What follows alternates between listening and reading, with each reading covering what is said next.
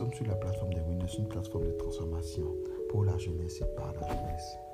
Et le point 4 de notre vision stipule que nous sommes la jeunesse qui marque la différence dans toutes les sphères de la société selon Isaïe 2, le verset 2. Alors, nous allons, nous allons euh, aller dans le livre de Romains, Romains 8. Romains 8, euh, j'ai vraiment reçu à cœur de, nous parler de l'amour de Dieu, de nous parler parce que je suis le premier interpellé de l'amour que Dieu, lui, il porte pour nous. Et quand vous aurez le temps, prenez le temps de lire tout le, chapitre 8, si vous voulez. Mais nous, aujourd'hui, on, va plus s'attarder en fait sur le... Nous allons plus nous attarder sur le chapitre 8, oui, à partir du verset 35. Alors, le, je lis rapidement. Qui nous séparera de l'amour de Christ Sera-ce la tribulation ou l'angoisse, ou la persécution ou la faim, ou la nudité ou le péril ou l'épée? Selon qu'il est écrit, c'est à cause de ce qu'on nous regarde comme des brebis destinées à la boucherie. C'est à cause de toi qu'on pardon, c'est à cause de toi qu'on nous met à mort tout le jour, qu'on nous regarde comme des brebis destinées à la boucherie. Mais dans toutes ces choses, nous sommes plus que vainqueurs par celui qui nous a aimés. Car j'ai l'assurance que ni la mort, ni la vie, ni les anges, ni les dominations, ni les choses présentes, ni les choses à venir, ni les puissances, ni la hauteur, ni la profondeur, ni aucune créature ne pourra nous séparer de l'amour de Dieu manifesté en Jésus-Christ notre Seigneur. Amen. Alors bien aimé, il faut que au-delà, au-delà de, au-delà de tout, il faut que nous soyons pleinement conscients et constamment conscients de l'amour que Dieu il a pour nous. Parce que nous verrons que Paul est en train de s'adresser en fait à des chrétiens quand même, euh, à des chrétiens, si je peux me le permettre, de haut niveau dans la foi. Parce qu'il dira dans Romains le chapitre 1 à partir du verset 8, il dira, je rends d'abord grâce à mon Dieu par Jésus-Christ au sujet de vous tous, de ce que votre foi est renommée dans le monde entier. Donc il parle à des gens qui ont quand même un certain niveau de foi. Mais on se rend compte que dans ce livre-là, c'est comme si Paul leur rappelait leur nature, leur identité et les attributs qu'ils ont en tant qu'enfants de Dieu. Donc le tout n'est pas juste d'avoir un grand niveau dans la foi, mais le tout est de savoir en fait ce que nous sommes, ce que nous avons et ce que, ce que Dieu nous a, oui, ce que nous, ce que nous avons hérité. Ce que nous avons hérité en Christ. Donc ici, quand on, quand on voit le, le chapitre 8, les à partir du verset 35, on se rend compte que Paul parle des situations de la vie. Il parle, il parle de, des retombées des situations de la vie, ce qui découle des situations de la vie. Il parle des tribulations, il parle de l'angoisse, il parle de la persécution, il parle de la faim, il parle de la nudité, il parle du péril de l'épée, il parle de beaucoup de situations de la vie. Et il dit, quelles que soient ces situations-là, là, il faut que toi, il faut que nous soyons conscients du fait que L'amour de Dieu n'a pas changé.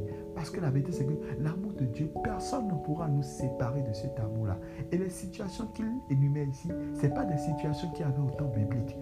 C'est des situations que nous vivons aujourd'hui. Même si vous ne vivez pas toutes ces situations, un être humain qui est debout, il passe quand même pas la majorité de ces situations-là. Et il dit, quelles que soient les situations que vous allez vivre, quelle que soit la fin que tu vis, quel que soit le licenciement que tu vis au boulot, quelle que soit la galère, quel que soit en fait ce que tu vis, il y a une chose dont tu dois être pleinement et constamment conscient. C'est le fait que Dieu, il t'aime. Et c'est le fait que personne ne pourra te séparer de l'amour de Dieu. C'est très important de le savoir. Parce que si vous voulez manifester une vie victorieuse, une vie glorieuse comme on le dit cette année, il faut que nous, il faut que nous, il faut que nous, nous, nous interpellons aussi notre conscience afin que, que constamment, en fait, nous puissions savoir que Dieu nous aime, quelles que soient les situations dans lesquelles nous sommes, quel que soit en fait ce que nous vivons, il faut que nous soyons pleinement conscients de l'amour de Dieu pour nous. Parce qu'il dira dans le verset 37, mais dans toutes ces choses, nous sommes plus que vainqueurs parce que par celui qui nous a aimés. Dans toutes ces choses, nous sommes plus que vainqueurs, quelle que soit la situation, tant que nous nous sommes conscients du fait que Dieu Personne ne peut nous séparer de son amour. Nous sommes plus que vainqueurs. Mais est-ce que nous sommes aujourd'hui pleinement et constamment conscients du fait que Dieu est mort Dieu a envoyé son Fils à la croix. Il est mort pour nous afin que nous, nous ayons la vie éternelle. Il, nous a aimé le premier. Il a tant aimé le monde. Il a tant aimé le monde. Oui, et je vais parler aussi du temps aimer le monde parce qu'il va dire dans le verset 38, car j'ai l'assurance que ni la mort ni la vie. Quand il parle de la mort, oui, c'est vrai, on peut voir la mort physique, la mort physique. Mais je pense qu'il parle aussi en fait de, ces personnes-là qui n'ont pas encore donné leur vie à Jésus, Amen, qui n'ont pas donné leur vie à Jésus, il, parle aussi de cela. Il dit en fait, quelle que soit ta situation, que tu sois en Christ ou pas, Dieu t'aime en fait. Dieu t'aime. Mais ce qui fera la différence avec quelqu'un qui a donné sa vie à Jésus, c'est qu'il soit pleinement et constamment conscient du fait que Dieu l'aime. C'est ça qui fait la différence. C'est ça qui fait la différence entre quelqu'un qui n'a pas donné sa vie et quelqu'un qui a donné sa vie. Quelqu'un qui a donné sa vie à Jésus est censé être constamment conscient du fait que Dieu l'aime malgré tout, malgré toutes les situations. Et c'est alors en fait, parce que quand nous parlons de l'amour et nous voulons et nous voulons, nous aspirons tous, il n'y a personne que, il y a personne qui, qui n'aimerait pas manifester l'amour. Mais la vérité c'est que si tu veux manifester l'amour, il faut que tu saches d'abord qu'on t'aime il faut que tu saches d'abord que Dieu t'a aimé le premier. Parce que c'est en étant conscient, c'est en, étant conscient de cela qu'on devient en fait ça. Si tu veux devenir quelque chose, pense constamment à la chose. Tu deviendras la chose. Crois constamment à la chose. Tu deviendras la chose. Je ne vous apprends rien là.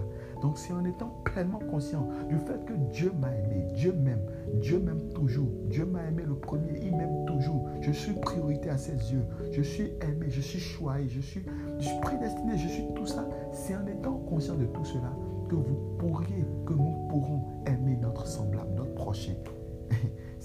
dans le verset, dans, dans, dans le commandement, il dira, tu aimeras Dieu plus que tout et c'est après ça qu'il dit, tu vas aimer ton prochain comme toi-même. Parce que c'est quand tu aimes Dieu que cette nature maintenant vient en toi et maintenant tu peux te permettre, tu peux essayer d'aimer ton prochain comme toi-même. Parce que l'amour, c'est un voyage et nous sommes encore, nous, cheminons avec, nous cheminons avec jusqu'à la atteindre la perfection jusqu'à ce que Christ revienne ou à ce que nous nous rejoignons. Donc, en cette journée, en cette journée, et oui, je, vais aussi je vais attirer votre attention sur ce point-là. Maintenant, que vous soyez en fait, quelles que soient les situations que vous vivez, il y a, y a, il y a un point, Dieu dit, quel que soit ce que tu vis, quel que soit le péché dans lequel tu es, quelle que soit la situation dans laquelle tu es, il faut que tu saches que parce que moi je t'aime, parce que tu es vraiment cher à mes yeux, parce que vraiment euh, moi, j'ai déjà fait ce que aucun être humain ne peut faire. J'ai donné mon fils pour toi en sacrifice parce que je t'aime. Alors, tout concourt à ton bien si tu m'aimes. C'est-à-dire que tout concourt au bien de ceux qui aiment Dieu. Quelles que soient les situations dans, dans lesquelles vous vivez, vous avez juste besoin d'être conscient que Dieu vous aime pour que cette situation aussi, en fait, soit en votre faveur. Donc, tout concourt au bien de ceux qui aiment Dieu, qui sont appelés selon son dessein. Alors si tu entends ma voix ce matin, si tu entends cette exhortation, c'est parce que Dieu t'aime.